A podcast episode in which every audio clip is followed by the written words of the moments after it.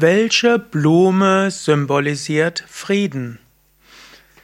Ja, herzlich willkommen zu einem Vortrag aus der Reihe Fragen zum Frieden. Mein Name ist Sukade von www.yoga-vidya.de und mir wurde die Frage gestellt, welche Blume symbolisiert Frieden? Und das können eine Menge sein. Zunächst mal unter den Blumen selbst ist insbesondere die Verbene eine Blume für den Frieden. Verbene steht für Frieden, Kraft, Liebe und Treue.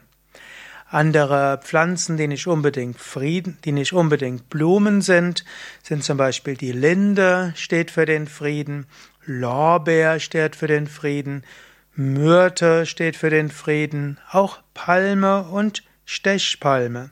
Ganz traditionell ist ja auch der Ölzweig eine Pflanze für den Frieden und da weiß oft die, die Farbe des Friedens ist, kann man auch sagen, Blumen, die weiß sind, könnte man auch für den Frieden stehen lassen. Was ist deine Meinung? Welche Blumen symbolisieren für dich ganz besonders Frieden? Schreib es doch in die Kommentare.